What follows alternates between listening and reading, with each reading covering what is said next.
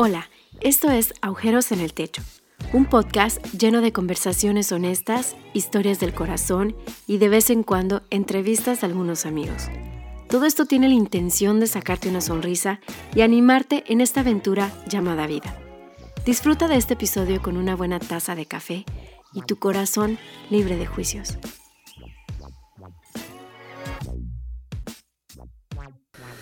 Eh, bueno amigos, eh, Muchas gracias a todos los que nos escuchan. Bienvenidos más, bienvenidos a un episodio de Agujeros en el Techo.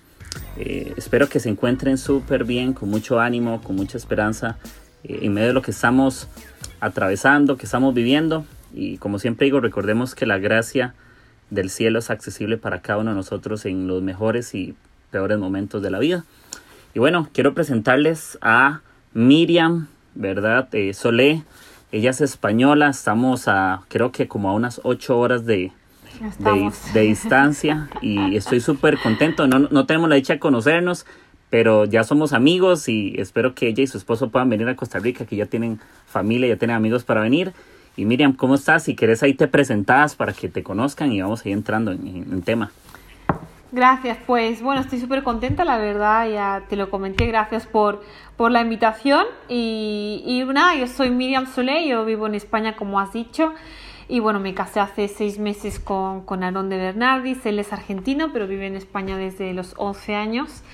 Y bueno, soy psicóloga, eh, ahora mismo trabajo, colaboro con una empresa eh, haciendo pues algunos servicios con gente de la tercera edad, gente mayor, y luego también tengo mi propia consulta de psicología. El valor que añado a eso es que soy cristiana, entonces sí que enfoco mucho de, de, de, mis mensajes y también de mis consultas cuando la gente es cristiana, ¿no? O ahí tiene una búsqueda a, a, que le añado la Biblia. Yo creo que siempre digo, no, yo he estudiado psicología, pero mi base siempre ha sido el cristianismo, siempre ha sido la Biblia y he desechado aquello que no me ha servido de la psicología y he cogido aquello que me ha funcionado y lo, lo he añadido a, mi, a, mis creencias, a mis valores.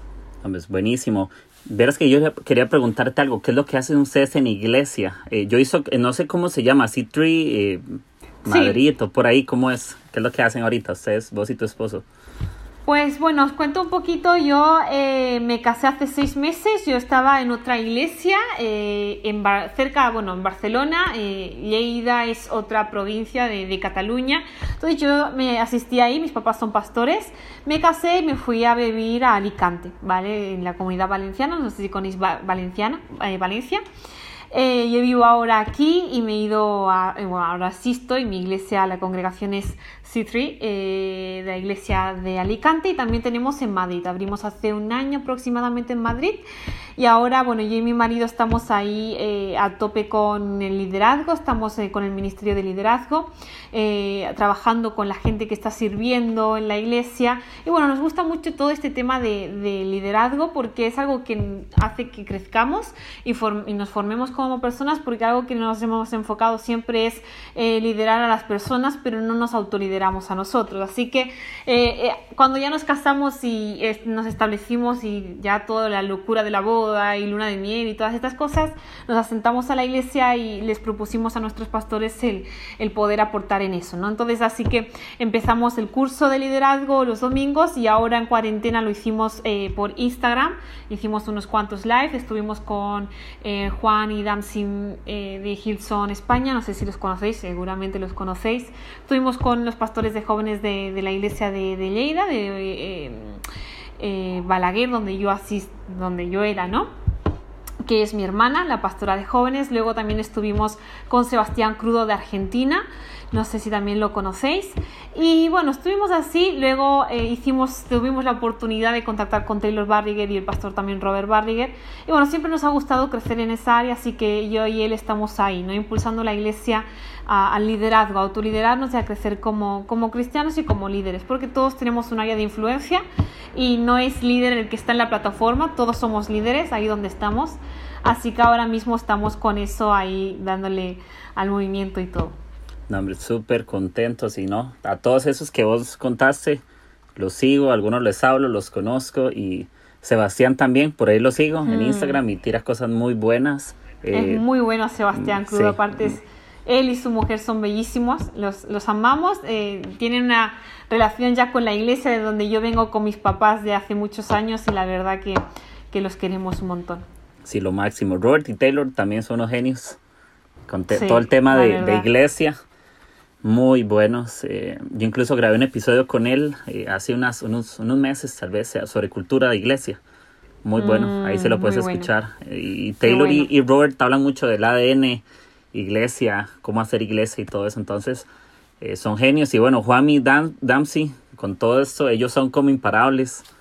Yo los veo, yo los veo, ellos están de todo lado, sumando con todo lo que saben. Son La verdad que sí como un fuego ardiente, son ellos dos. Yo los veo así full, full, full, sumando, son fuego. Juan Mejías es fuego en la plataforma y cuando hemos, lo hemos tenido en alguna conferencia, porque aquí en España, en la iglesia de, donde yo vengo, hacemos la conferencia Somos, que es una conferencia de jóvenes, y, y los tuvimos, la verdad que él es nervio puro, ¿no? Yo siempre digo, eh, trae fuego, Juan Mejías y Damsi también en, en la plataforma, la verdad que sí. Buenísimo, no, no, y yo creo que todo trata de al final de eso, todos aportamos desde el campo donde Dios nos ha mm. llamado. y yo quería contarte tal vez algo con, con, el tema que vamos a entrar, ¿verdad? Y es el tema del sobrepeso mental. Tenemos como, no sé, como algunos cristianos podemos decir que tienen ese pensamiento de que como la que la parte espiritual es aparte, ¿me entendés? Como que hay gente que quiere resolver todo orando y, y, realmente hay muchas cosas que requieren de ayuda profesional, que requieren de psicología, requieren de una persona que te dé un acompañamiento.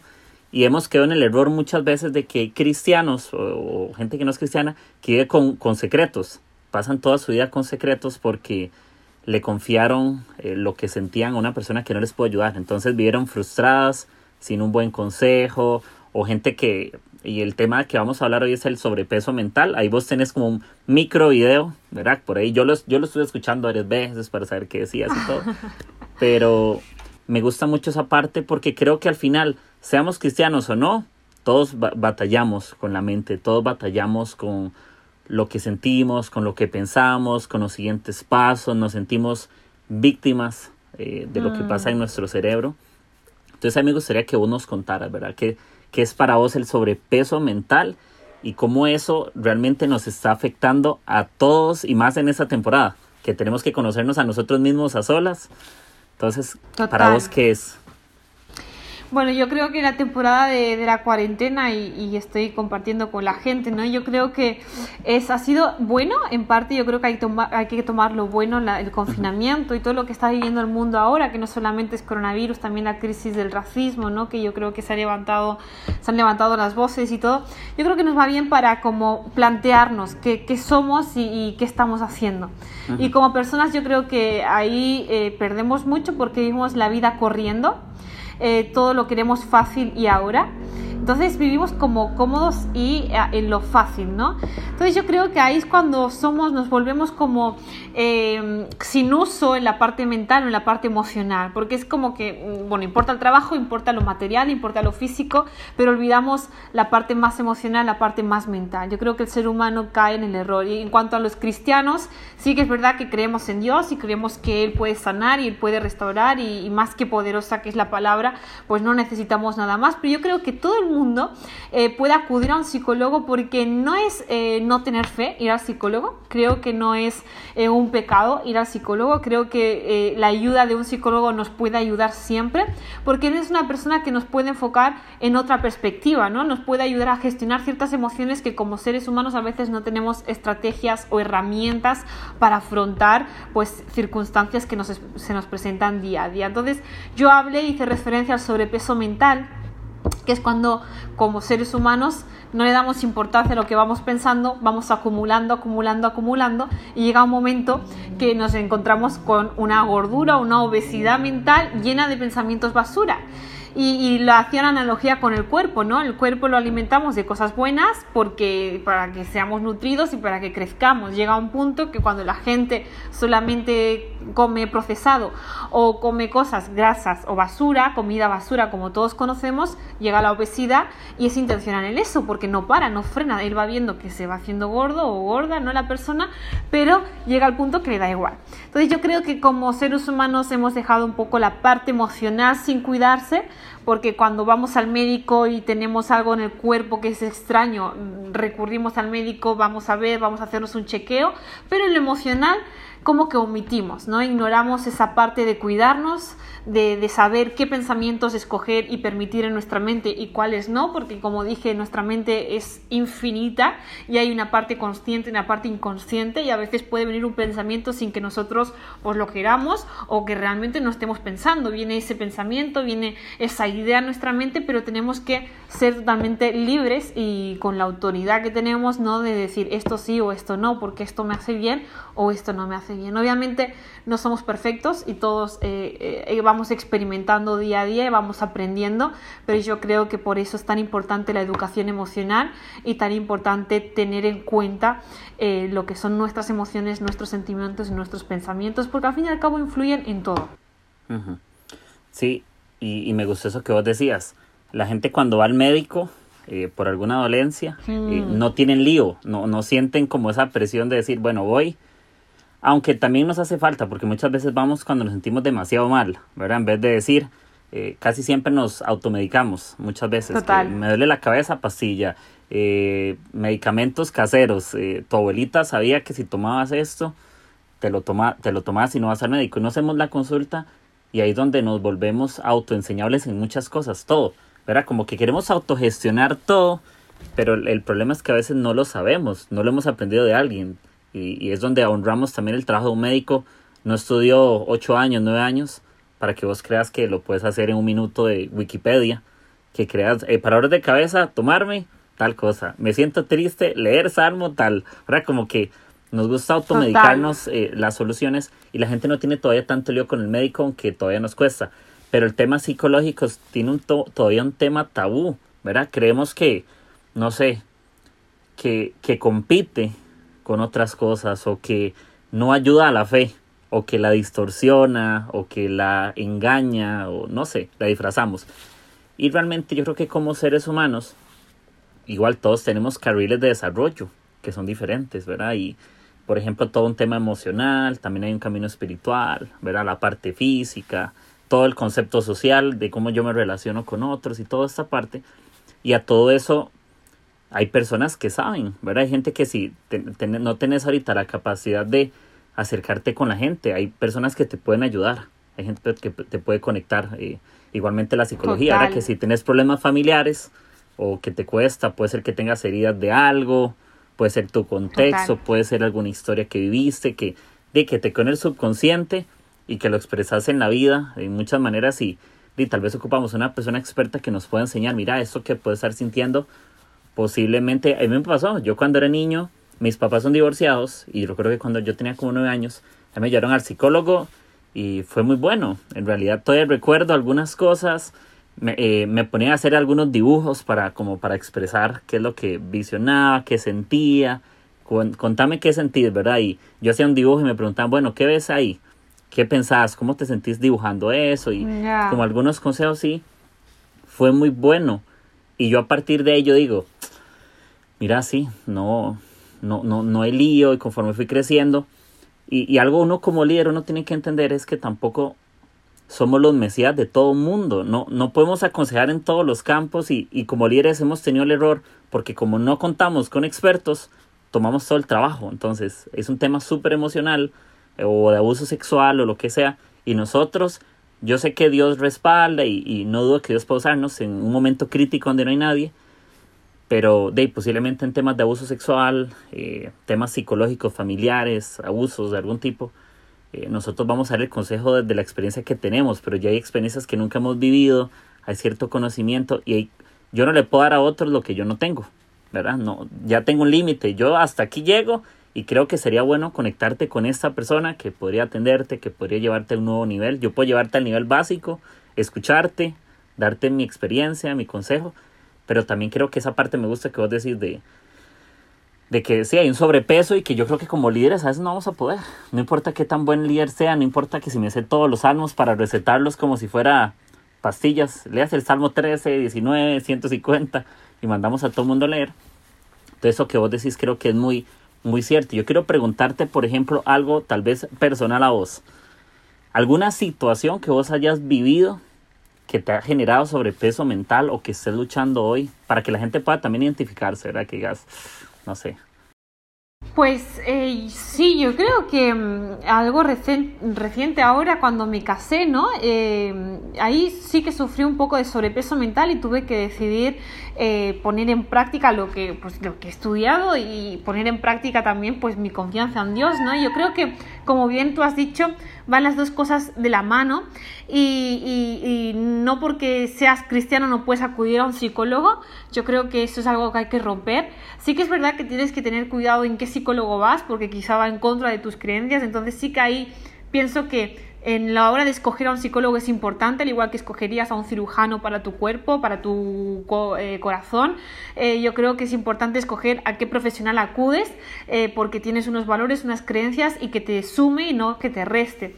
Entonces yo, algo reciente que me, me pasó fue que yo me casaba y yo tengo recién 23 años, o sea, hay gente que me dice, ah, pareces de, no sé, 27, 28, no, tengo 23 años, así que yo me eh, había terminado la carrera, estaba, em, ya quería entrar en el máster, así que, bueno, yo me casaba y dejaba mi familia, que siempre hemos sido como eh, súper familiares, la iglesia en la que yo nací, porque mis papás son cristianos, eh, desde que yo tengo uso de razón, nací en la iglesia, ¿no? Y de repente yo me voy a la otra punta de España a vivir, em, sin eh, pues ese ruido de amigos, sin esa iglesia en la que yo he nacido y estoy ahí con los jóvenes eh, aportando y, al lado de mi hermana, ¿no? Liderando. Entonces yo me encontraba que me casaba súper enamorada, pero eh, me quitaba mucho la paz, el, literal, me quitaba mucho la paz el, irme, ¿no? el empezar una nueva vida con alguien nuevo, porque todo lo que tú quieras, como cristianos no pasamos a vivir y luego ya nos casamos si nos ha gustado la relación, ¿no? O sea, tú te enamoras y todo bien, pero cambias de vivir con tu familia a vivir con alguien nuevo, ¿no? O sea, que sí lo amas, pero no has vivido, no has convivido. Entonces son dos caracteres que se van a ir adaptando en un proceso de adaptación que dura sus meses, eh, sus meses, su tiempo. Entonces, así que yo ahí sí que, que, que quería estudiar el máster en mi ciudad y me veía obligada obligada a estudiar el máster a distancia, como que todos los planes que yo me había hecho se me, se me cayeron. Entonces yo dije, bueno, me, me, caso porque sé que, que, estoy enamorada, sé que es lo que Dios tiene para mi vida, pero no veía nada. O sea, ¿sabes? Eso que dices, bueno, aquí lo tengo todo, pero ahí no tengo nada. Voy, o sea, no, no, y eso pasa y eso lo puedes hacer una comparación en tu vida. Hay gente que se encuentra en decisiones de su vida, que tiene que confiar y tiene que desechar los pensamientos negativos, todos los pensamientos basura que vienen solamente a meter duda, ansiedad, porque eso produce una ansiedad, la tristeza, eh, eso que te agobia, que dices necesito como terminar en esta sesión de mi vida, que pase esta temporada de mi vida. Entonces yo creo que toda esta gente que sufre de ansiedad y de estrés, porque yo creo que es una de las cosas que más sufrimos todos, eh, creo que muchas veces nos ahorraríamos eh, un malestar emocional si aprendiéramos a confiar y no querer tenerlo todo controlado. Porque es como que yo hago este paso en mi vida, pero quiero saber lo que vendrá después. Y lo que vendrá después, tanto si eres cristiano como no, nunca lo sabrás. O sea, no podemos ver el futuro. El ser humano quiere saber todo. Aparte, en esta generación es fácil que lo sepa todo y sobre lo seguro. Y la verdad que sobre lo seguro muchas veces no andamos. Entonces, para la gente que es cristiana, tenemos eh, esa parte de confiar en Dios y aparte poder eh, trabajar nuestra parte emocional en decir, no acepto la ansiedad, no acepto el estrés, porque lo único que hace es que la cosa la vea más negra, no disfrute del proceso, no disfrute de lo que realmente tengo que disfrutar. Eh, entonces, y la gente que no es cristiana, pues bueno, tiene que aprender a, saber que no lo podemos tener todo controlado y no podemos ser tan autoexigentes con nuestra vida y con nuestros planes, porque un día vas a hacer una cosa y el otro día va a ser otra. Entonces, la gente que es autoexigente, que yo soy, yo era y estoy trabajando con eso, con la autoexigencia, he trabajado con la ansiedad, en, querer saberlo todo, en querer controlarlo todo, eh, me he dado cuenta que es mejor no controlar nada confiar en Dios si eres cristiano y si no, yo creo que todo el mundo necesita la confianza en alguien que es superior yo siempre invito a, la gente que puedo, ¿no? con la que trabajo, que no es cristiana, a introducirle ¿no? el mensaje de Jesús, porque creo que el ser humano, si no, tiene esa inquietud siempre, porque tiene todo puesto en lo inestable. Entonces yo eh, sí, he, trabajado con la ansiedad, he tenido que, tratar eso, de, decir, ya basta porque esto no es vida. O sea, yo me llegué a adelgazar un montón de kilos porque, por, por los nervios, porque yo quería, no sabía, o sea, quería casarme, pero no me quería ir, eh, no sabía cómo sería el tema de los estudios, no sabía cómo sería nada y te digo que de repente todo se arregló y todo ha tomado su eh, cauce, ha tomado su eh, ritmo mejor de lo que yo podía imaginar o esperar. Entonces, pienso lo que me hubiese podido ahorrar en ese momento, ¿no? Tanto lloro, tanta ansiedad, tanta tristeza, eh, cuando realmente tenía que disfrutar del proceso y del momento que estaba viviendo. No, genial. Y, es más fácil identificarse eh, con, las personas en, las experiencias siempre. Eh, y eso nos pasa mucho. Hay, no todos se pueden identificar con lo que dices, sino con lo que vives. Y, y creo que eso es muy bueno.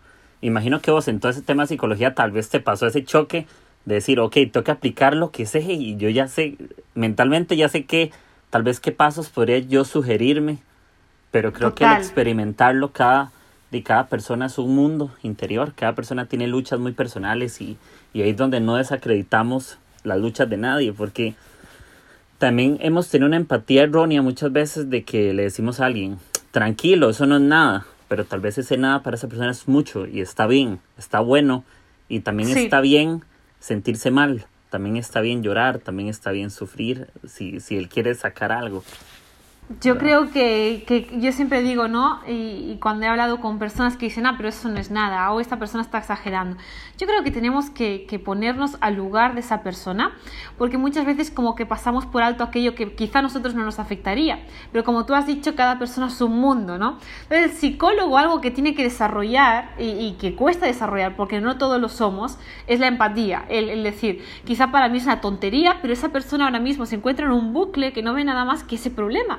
Entonces, ¿qué tengo que hacer? Ayudar a salir de ese problema. Tengo que darle esas herramientas, esas estrategias para que él, él o ella salga. Quizá para mí será una tontería, pero para él no. También está eso de que dicen, ah, si te sientes mal o si tienes ansiedad, pues porque no, no, no sé, no, no estás bien o estarás mal con Dios. Bueno, yo creo que somos humanos y ahí está cuando viene ese sentimiento o viene eso de que estoy mal porque ha pasado algo a mi vida, a mi familia, lo que sea, mis relaciones, cualquier cosa que te pueda afectar, porque mm, nos afecta muchas cosas, eh, eh, no te puedes sentir culpable de sentir esa emoción o ese sentimiento.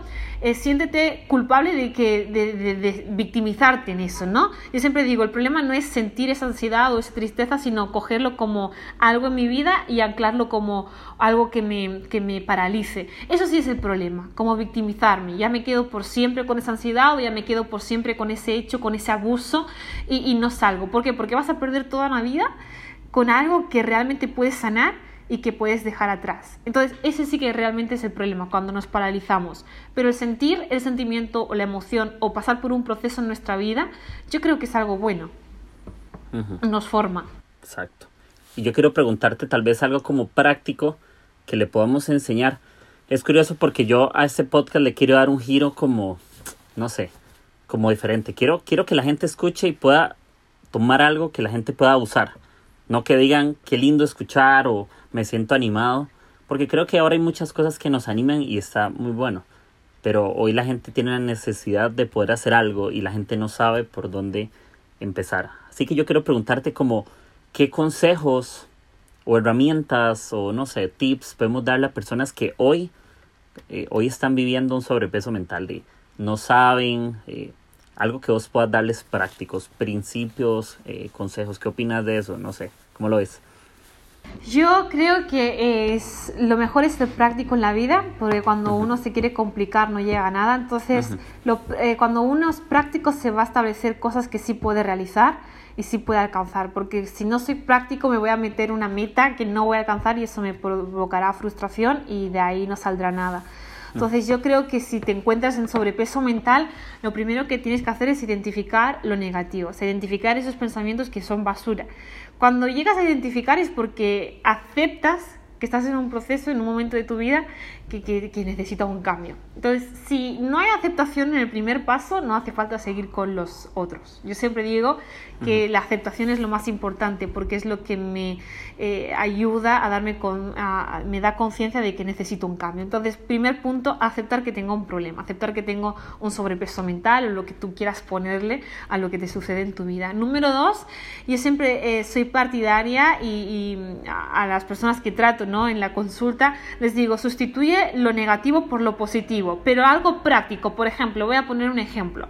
Eh, una persona que tiene baja autoestima, ¿vale? No soy bueno en nada. Listo. Me dice, no, pero es una tontería. Bueno, empecemos por la tontería y luego vamos a llegar a lo que nos importa. Entonces, eh, no soy bueno en nada. Ponle algo en lo que sí eres bueno o en lo que sí te ves capaz de hacer y cambiar. Ah, listo, bien. Entonces, lo que hago es tomar conciencia de mis pensamientos negativos, tomar conciencia de la basura que me estoy autoechando a mí misma y sustituirlo por lo bueno, por lo correcto.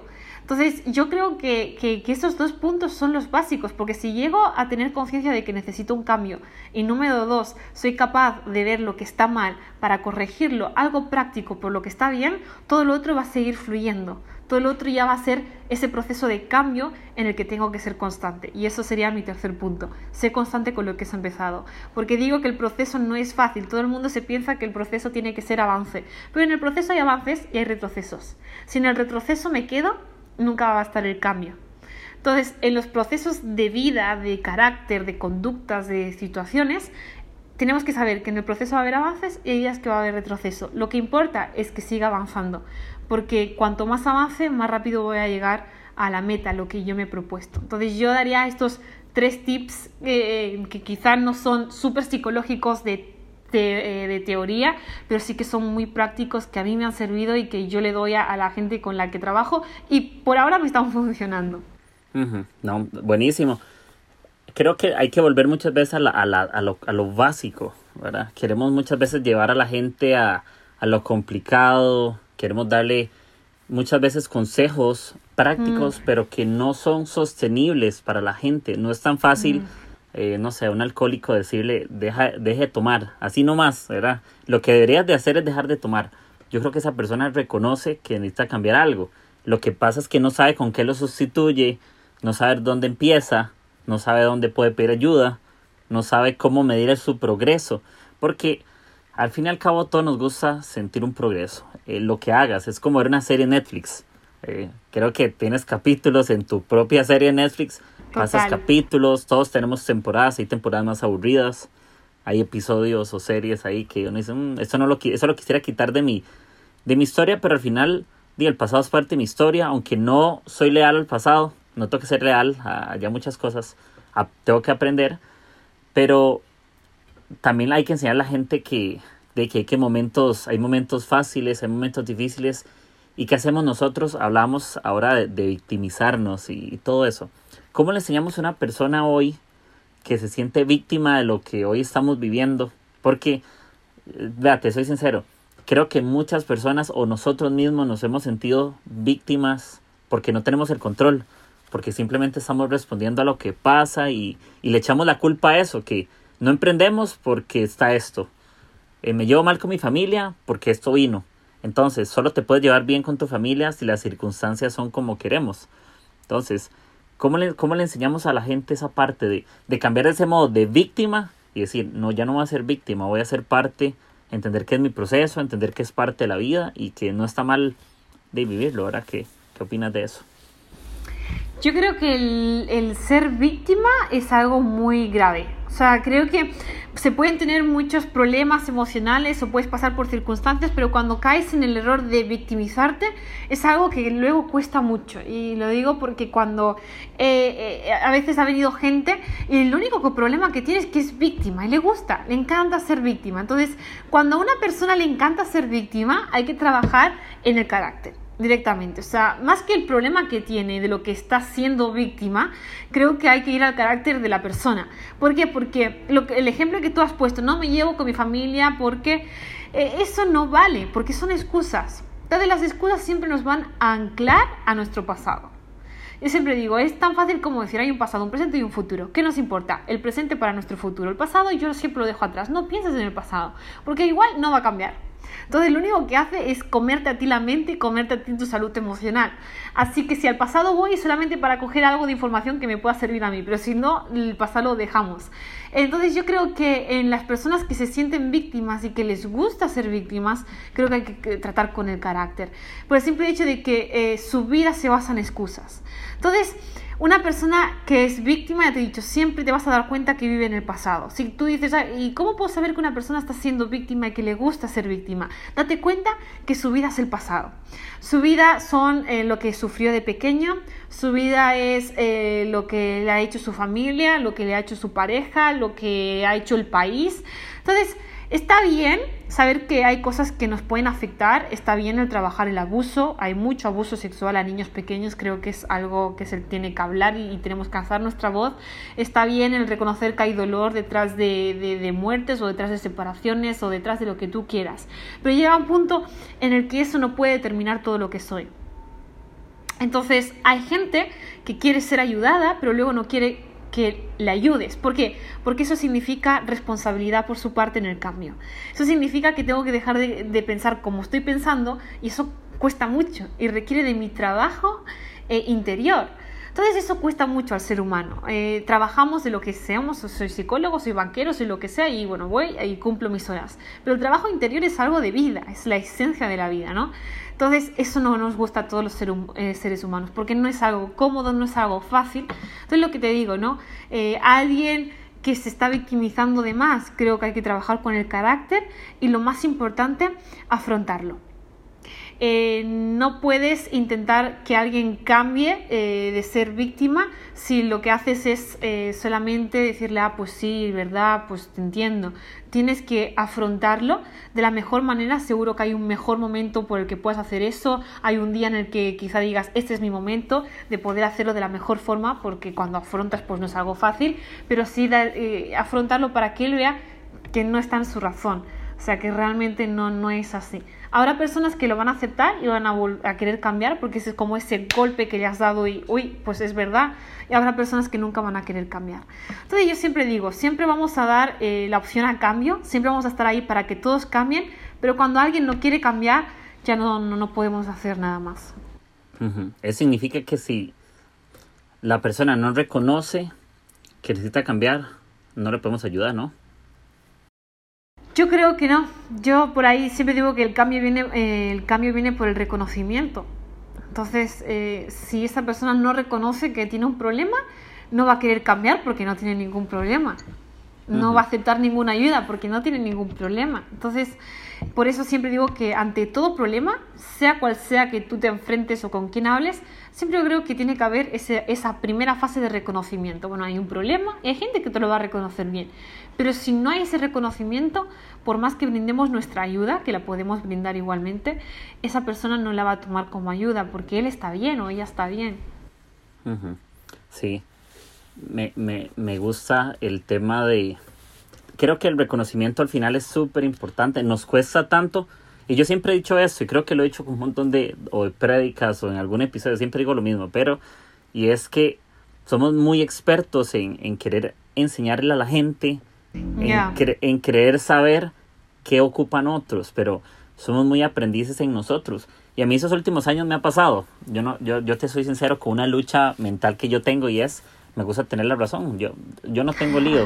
Me cuesta aceptarlo, pero yo sé que me gusta tenerla, tal vez por mi personalidad. Eh, me gusta tal vez sentir que tengo el control. Eh, me gusta como saber que yo puedo liderar las cosas y que no se van a salir de su incluso hasta con el tema de la flexibilidad, yo soy como muy en contra de eso, me cuesta, yo soy como más de decir, ok, pero es que extrema flexibilidad quiebra la excelencia, yo soy como esa filosofía, extrema flexibilidad quiere excelencia.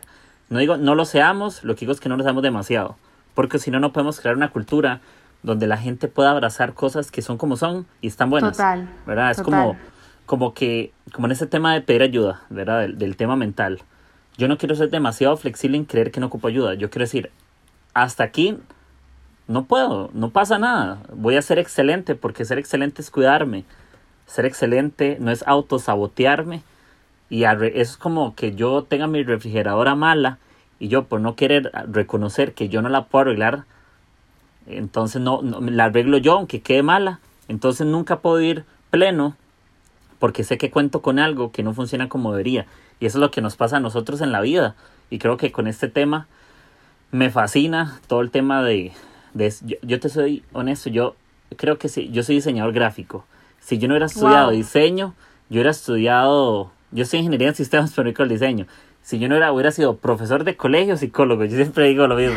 Digo, sería profe de colegio, ese es el sueño frustrado, pero, pero me gusta mucho esto porque es, es cierto, nosotros ocupamos abrir el corazón más que la boca, ¿verdad? Abrir el corazón y decir, bueno, hasta este punto no puedo arreglar mi refrigeradora, voy a sentarme, voy a aceptarlo, un par de horas, un par de días, pero creo que ahí es donde tenemos que llegar al momento, sí, vamos a reconocerlo, ¿verdad? Está bien, lo reconozco.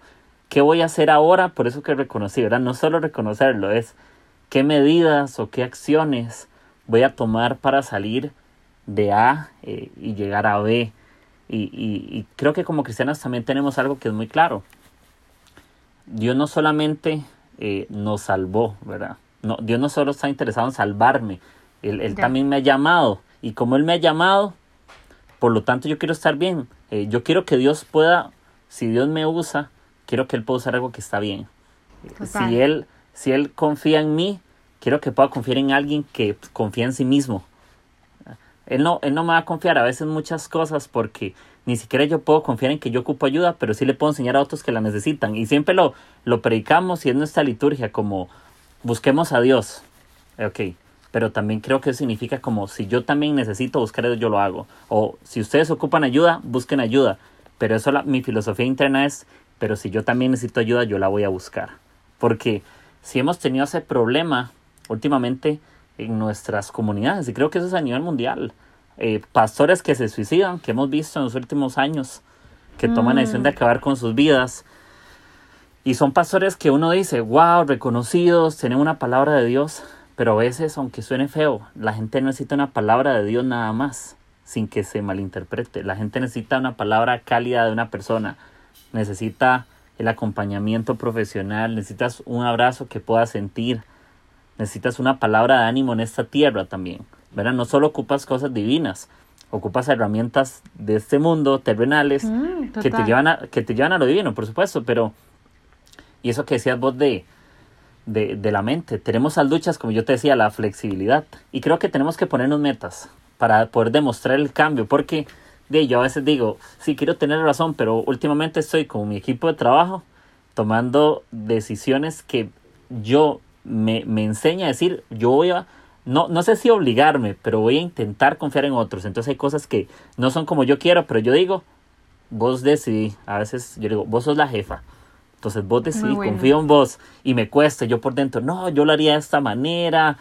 Pero ya ahí entramos en el tema de creer que todo lo sabemos y volvemos a traer la refri a la casa. Entonces digo, no, no, no, ya, yo ya, yo ya, ya la quité la refri en mi casa y la puse para que alguien la arregle. Entonces no puedo volver a traer lo que no funciona. ¿Verdad? Como vos decías del pasado no volvemos a traer de lo que está en el pasado. Eh, si ocupo información o algo que me sirvió, todo bien, lo traigo a mente, lo que me sirve. Pero no traigamos el equipaje viejo donde están gusanos, donde está la basura, porque vos hablabas, no sé, por ejemplo, para vos que es un, un pensamiento basura, vos hablaste en el punto uno, pensamiento basura. ¿Qué podría ser pensamiento basura para la gente? No sé. Yo creo que los pensamientos basura pueden ser muchos, de algunos eh, puntos que tengo por ahí, pero yo creo que existe una, como dice, ¿no? una gran gama de, pensamientos basura y a veces no tienen que ser ansiedad ni algo súper grave. Yo creo que como seres humanos tenemos que aprender a que un pensamiento basura es la competencia, la crítica, la vanidad, eh, cosas que quizá digamos, ah, pues eso, por ejemplo, criticar criticar, pues al fin y al cabo eh, no me hará llorar, no me hará estar ansioso ni nervioso, pero sin querer existe una ley divina, eh, porque existimos en un mundo, que hay un mundo espiritual, entonces yo eso sí que lo creo, que cuando soy una persona que critica siempre, lo único que estoy haciendo es cavar la tumba de mi parte emocional, porque lo que hace la crítica es que cuando te vuelve, te vuelve en juicio y condenación. Entonces, mucha gente se da el eh, lujo de criticar. Eh, criticar dentro de la iglesia, criticar fuera de la iglesia, criticar a los de mi trabajo. Y lo único que busco es un malestar de vivir. No puedo tener amigos de esa forma.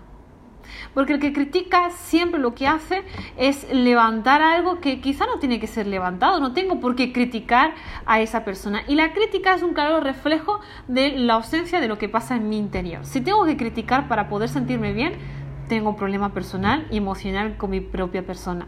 Entonces, eh, aparte de la crítica, ¿qué hay más? Eh, yo creo que un pensamiento basura también es la autoexigencia.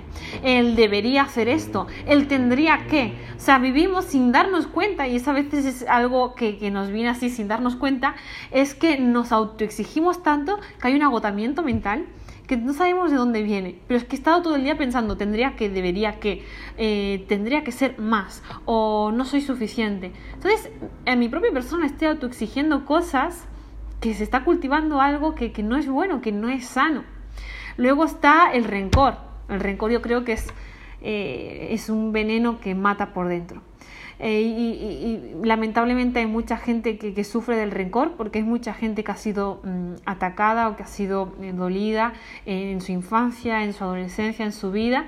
Eh, yo creo que hay rupturas, hay abusos que producen mucho rencor y el rencor lo que hace es paralizar tu vida. Entonces, cuando hay rencor, yo siempre digo, el rencor no es algo que se queda pequeñito, siempre va creciendo, va creciendo, va creciendo hasta que te coge y, se hace dueño de tu vida, de tu cuerpo, de tu mente y aparte de tu cuerpo. Sea, hay enfermedades que, son físicas, que salen de, lo que albergan nuestras emociones y nuestra mente. Entonces yo siempre digo que vivimos un mundo físico, ¿no? Pero es que hay una parte emocional, una parte mental que es mucho más real y es mucho más importante. Entonces, eh, crítica, vanidades, em, el, rencor, el egocentrismo, la autoexigencia, podría poner un montón, pero yo creo que, que, hay muchos pensamientos basura que hay como que borrar, hacer un reset en nuestra mente y decir, bueno, ¿qué es lo que quiero ser? ¿Dónde quiero llegar? Y me ha gustado lo que has dicho tú, ponernos metas, porque si no hay metas tampoco habrá carrera. Entonces, yo creo que si yo me pongo una meta, me voy a esforzar en correr esa carrera para llegar a la meta. Si no, vivo en la vida sin metas, entonces no corro ninguna carrera. Voy a mi aire, si consigo, consigo, y si no, no consigo. Pero eso es que nos vamos autodestruyendo, nos vamos destruyendo. Entonces yo creo que es muy importante el tener en cuenta qué es lo que voy canalizando, qué es lo que voy gestionando y, qué es lo que sale de mí. O sea, qué, qué cultivo yo en mi mente, en mi corazón. Sí, y al final todos ocupamos esa parte de, eh, de practicar. Es como no sé, es como, yo, yo imagino como los deportes. Eh, nunca voy a ser bueno en algo si no lo practico, si no tengo dedicación, si no hay esfuerzos, compromisos y, y, al ser humano nos cuesta y, hay que ser muy, muy honestos con nosotros. Los cristianos muchas veces nos cuesta autoexigirnos un nuevo nivel en muchas cosas y siempre respons eh, no sé, siempre decimos sí poner nuestra confianza en Dios, pero a veces responsabilizamos a Dios de nuestra propia responsabilidad. Wow, sí. Y, y a mí me pasó este, este año. Yo ahorita entré a algo que se llama IDL. Para mí es un reto increíble porque no tengo el tiempo, tengo una novia en otro país. Eh, yo pastoreo adolescentes en mi iglesia. Ya voy para, yo tengo 29 años, pastoreo desde los 21. Tengo 7, 8 años pastoreando adolescentes y, y, soy fan número uno declarado en el mundo. Entonces, me cuesta mucho la parte de... A mí siempre me ha gustado leer, me fascina leer, conectarme con personas, me gustaría salir a tomarme un café con todos, soy adicto al café, lo amo, eh, creo que una buena Como mi marido, mi marido tiene una adicción al café. Es demasiado, a mí me encanta eh, el tema de, de, de, eso, de conversar, de, de estar aprendiendo, escuchar a otros. Y yo, me, yo hace meses me he sentido retado, yo aunque yo leo mucho y todo, yo dije, yo quiero meterme como un instituto, quiero hacer eso y me metí algo, yo soy ahorita, soy estudiante de IDL, que es el, que es el, que es lo de liderazgo de camino de vida, IDL, ¿verdad? Intensivo liderazgo. Entonces entré hace un mes y estoy ahí con Robert y con Taylor y con todos, estoy dos años, dura dos años y tengo clases cuatro veces por semana. Entonces, dos años, cuatro veces por semana, para mí es un reto muy, muy grande, pero también me ha traído, no me ha traído una carga, realmente me ha traído una satisfacción. No, no sentí como que es una carga de que un montón de tiempo, sino que yo cada momento que lo practico, como te decía, aprecio el aprendizaje, aprecio mi paso, no, no que me den un título, no es eso. Es lo que en este proceso o en este camino, en poco tiempo estoy aprendiendo y yo me siento bien conmigo mismo, es decir, tengo una meta, tengo un plan y después de ese plan ya quiero ir soñando, incluso quiero ir a Perú cuando me gradúe porque estamos online. Quiero ir a Perú a recibirme y decir, ok, todavía me acuerdo todas esas semanas donde estuve intenso, donde no la pasé bien en algunas semanas, pero seguí, seguí persistente, seguí confiando. Entonces, creo que nosotros también como, como hijos de Dios, o, o si alguien nos escucha, porque me pasa que me escucha gente que no es cristiana, aunque saben que mi contenido es cristocéntrico, no tengo problema, porque la gente no tiene un problema con Cristo. La gente tiene un problema con la religiosidad que a veces hablamos, eh, con los tabú, con, con las Mm. barreras. Entonces es, creo que todos necesitamos ponernos metas. Eso está muy bueno. Todos ocupamos soñar con algo más grande que nosotros mismos, eh, que nega. No soñes con vivir la vida al azar, ¿verdad? Como si fuéramos, no sé, como si esto fuera un No. juego de damas. Que No, pongo una pieza y la cruzo, sino que también hay estrategias, como vos decís. Y creo que a todo mundo le gusta graduarse, a todo mundo le gustaría a algunos casarse, a algunos les gustaría servir en algo, a algunos les gustaría alcanzar cierta, no sé, cierta tarea, eh, igual, ¿verdad? Si sos una mamá eh, que está en casa con sus niños, gustaría tener metas eh, familiares y tal vez cosas personales de, de la vida, igual si alguien está estudiando eh, una licenciatura, después quiere sacar maestría, doctorado, igual en la iglesia, ¿verdad? Dios no nos llamó como a hacer macetas, como estar quietos, estar estancados, sino que Dios nos llama a florecer, ¿verdad? Yo creo Total. que no hay algo que Total. no hay algo en esta vida eh, que no neces ¿cómo, ¿cómo te digo? No hay algo en esta vida que Dios haya puesto para que no florezca. Dios no pone cosas muertas. Entonces, yo no siento que Dios nos... Porque si estamos muertos, no crecemos. Y lo que no crece muere. Muere. ¿verdad? Y, y me gusta eso que vos decís de poner metas, eh, tener eh, la parte de... Creo que los pensamientos basura nos cuestan tanto, es una realidad, nos cuesta tanto porque lo decimos ahorita, pero cuando nos Total. toca decir, Pero cuesta. Cuesta. cuando nos toca decir, ok, ocupo reafirmar esto que pienso, porque esto que pienso me está generando en mi forma de expresarme. Creo que, no sé, vos pensás que físicamente también nuestra parte emocional se afecta.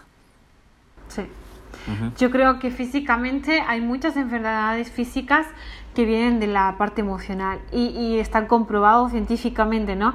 Pasa que, que, que no tampoco interesa que eso se sepa, ¿no? Porque cuantas más enfermedades haya físicas, pues también eh, mejor para los médicos, para todo, pues la empresa farmacéutica.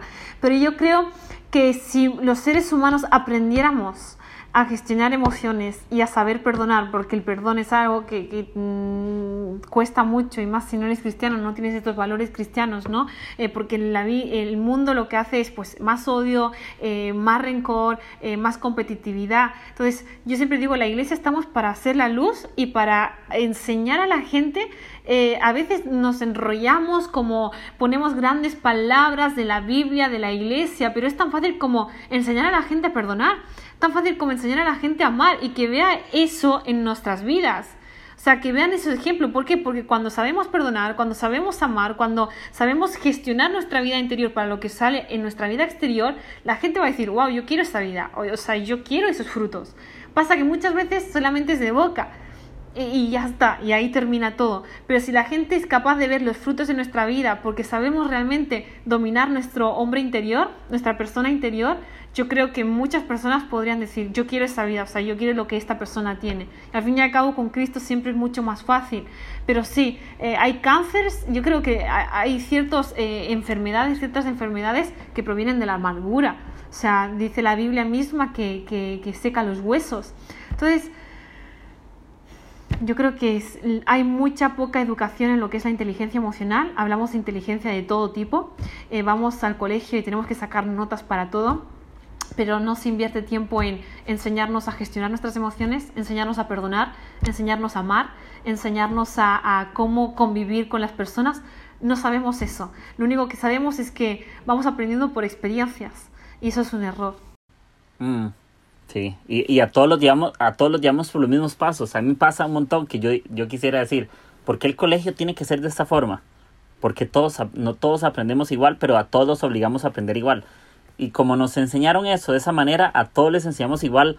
En la iglesia enseñamos igual, entonces nos enojamos cuando alguien rechaza nuestros métodos porque queremos obligarlos a que aprendan de la forma en que nosotros... Y a, y a mí me pasó una experiencia hace muchos, muchos años con, con un chico de la iglesia que estaba en medio mensaje y él siempre dibujaba, siempre dibujaba en medio mensaje. Y uno se quedaba así como, qué falta de respeto, eh, no sé, uno hacía un juicio, era como, seguro no quiere nada con Dios, no sé. Ya. Y una vez, y una vez tuvimos una lección con él porque le preguntamos, bro, ¿por qué no sé, ¿verdad? Porque me dio mensaje, no sé, no te conectas. Y él dijo algo muy, muy, muy bueno. Dice, es que si no entiendo y si no me interesa, no tengo por qué sentirme obligado a aprender de esta manera. ¿Me entiendes? Porque yo no aprendo como todos y, estoy siendo obligado a aprender como todos. Entonces, obvio, hay espacios donde, pues sí, hay que tener un proceso de adaptación, hay que adaptarnos, por supuesto. Pero también hay personas que no aprendemos igual. Tal vez el proceso de alguien dura un mes, el de alguien dura dos años, el de alguien dura nueve meses. Yo eso soy muy partidaria y soy súper defensora de cuando dicen, ah, esta persona no ha cambiado.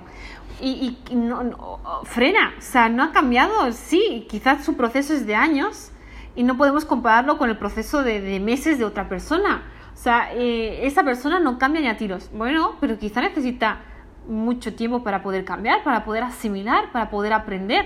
Entonces yo creo que si eh, viviéramos del lado de, de, siempre animar a las personas y siempre tener esa actitud de voy a sumarle al que tengo al lado, aunque yo piensa otra cosa, aunque mi mente a veces me, me, quiera salir el, esta persona no la aguanto, esta persona no va a cambiar nunca, si yo me esfuerzo en cambiar estos pensamientos, decir voy a sumar a las vidas, voy a invertir todo mi tiempo en hacer que esta persona pueda llegar a cambiar, aunque ella no quiera, aunque ella no llegue a cambiar, yo habré invertido mi tiempo en eso, ¿no? En algo que es válido. Yo creo que eso no es algo en vano, sino que siempre se tendrá en cuenta aquello que invirtamos en las otras personas, sea tiempo, sea todo lo que puedas invertir y que esté al alcance de tu mano. Entonces yo creo eso, que cada persona tiene su tiempo de cambio.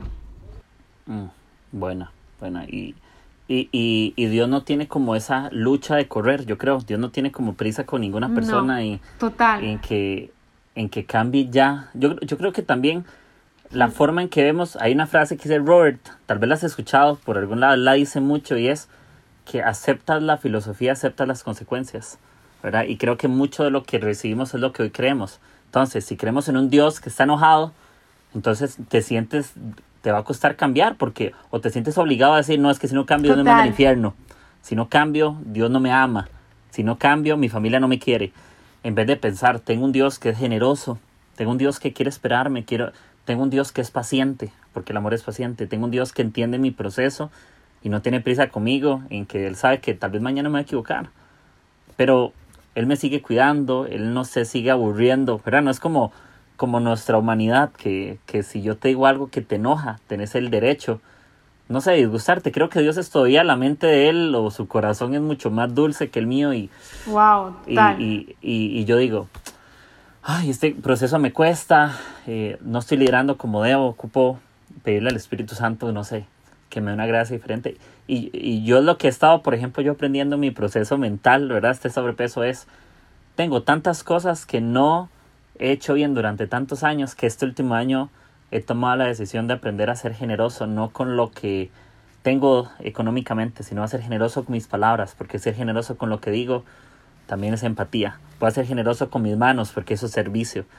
Voy a ser generoso con mi boca porque así le predico a la gente. Voy a ser generoso, generoso con, mis, con mi parte física, con mis abrazos.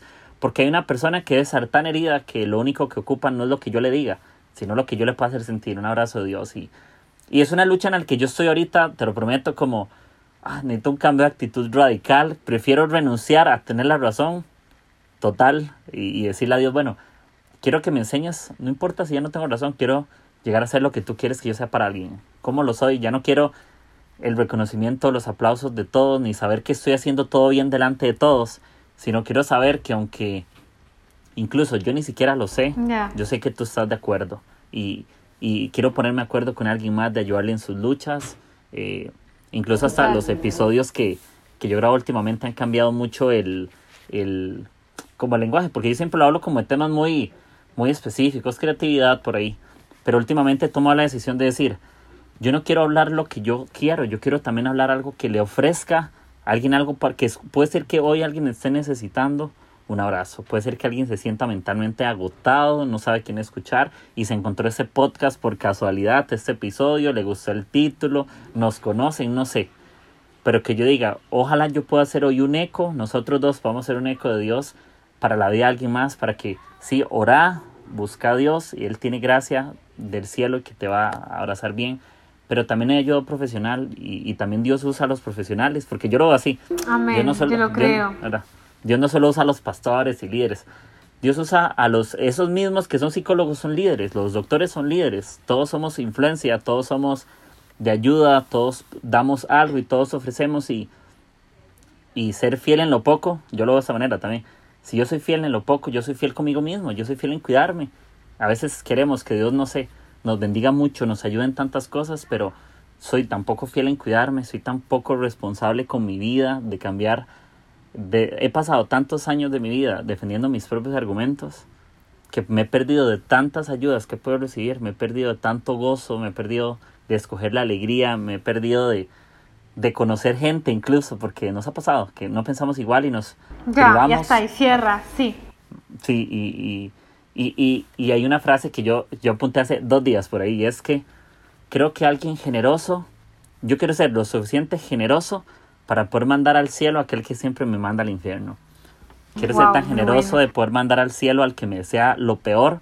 Yo quiero aprender a desearle lo mejor. No importa. No quiero desearle el bien al que me desea el bien. Quiero desearle el bien al que me manda al infierno. Quiero desearle el bien al que no piensa como yo. Incluso si alguien aquí no cree en Dios, porque me ha pasado mucho que hay gente que no cree. Yo quiero poder decirle a esa persona, yo creo en usted.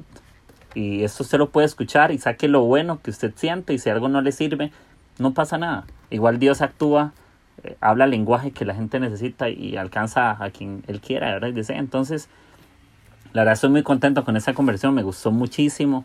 Gracias, eh, a mí también, la verdad. Me animó mucho y creo que esa mezcla de decir, hay estrategias, hay principios, eh, hay cosas mucho de, de, de que puedes tomar decisiones también quiero que la gente pueda decir, tal vez hay cosas que no sepas, pero Dios las conoce. Tal vez hay cosas que yo, por más buen líder y experto, hay otro experto que es más experto que yo que puede entenderte, puede abrazarte como no te puede abrazar un libro, como no te puede abrazar una, un consejo, pero ¿qué tal si fusionamos esas dos cosas? De decir, Dios usa a Dios él mismo, su propia palabra, su voz, pero también Él está usando personas hoy y ojalá que que a través de eso Él pueda de traer esperanza. Y estamos en dos continentes diferentes, eso me gusta mucho. Estamos pero ahí estamos. Sí, estamos compartiendo. A, miles de kilómetros, pero yo creo que la iglesia es justamente eso, es comunidad, es juntarnos, no separarnos en ese tiempo. Juntémonos. Unirnos. Juntémonos y, y usemos lo que Dios ha puesto en nuestras manos en cada persona. Cada persona Dios le ha puesto algo. Eh, usémosla para para animar y, y, yo quiero invitarlos a los que escuchan que si no la están pasando bien, eh, también nos pueden escribir hasta por privado. Algo les podemos decir. Sí, claro. Ahí los animo a, a, que contacten y ahí estamos para brindar ayuda y ser generosos. Exacto. me encantó eso. Sí, y, y, no, más bien muchas gracias. Espero que, que puedan venir en algún momento. Que esto ahí vamos. Yo, siempre he querido ir a, España. Bienvenidos, podéis venir a Alicante, será vuestra casa, o Madrid si vais a Madrid, así que Sí, no, Seréis siempre bienvenidos. Me contactas y ahí vamos con mi marido. De fijo, de fijo y no estoy muy emocionado con eso. Eh, espero que les vaya bien en todos los proyectos que tienen, que sigamos escribiéndonos, conversando. Gracias. Y, yo siempre he dicho eso. Yo siempre grabo con amigos y ustedes ya son amigos. Entonces, más que grabar, Gracias. más que invitados, somos familia y, y sigamos conversando. Y me has hablado a tu esposo. Ojalá con tu esposo grabemos algo en algún momento. Yo lo he escuchado y muy bueno lo que él tiene que decir. Entonces, hey, súper animado, muchas gracias. Y, y si alguno eh, quiere seguirla a ella, yo les voy a poner en la descripción del podcast el perfil, siempre los pongo. Y también ella tiene una página que se llama Miriam, miriamsole.com, me parece, ¿verdad? Que tenés ahí. Total. Sí, sí, sí, sí, esa es mi página web. Para que, para que se informen, para que la escuchen, capaz de que si a alguien le gustó esto, eh, Miriam puede darle una ayuda más profesional, todavía más personalizada. Encantada, eh, encantadísima. Entonces, amigos, muchas gracias y este fue un episodio más de Agujeros en el Techo. Les mandamos un abrazo y esperamos que estén súper bien. Chao. Chao.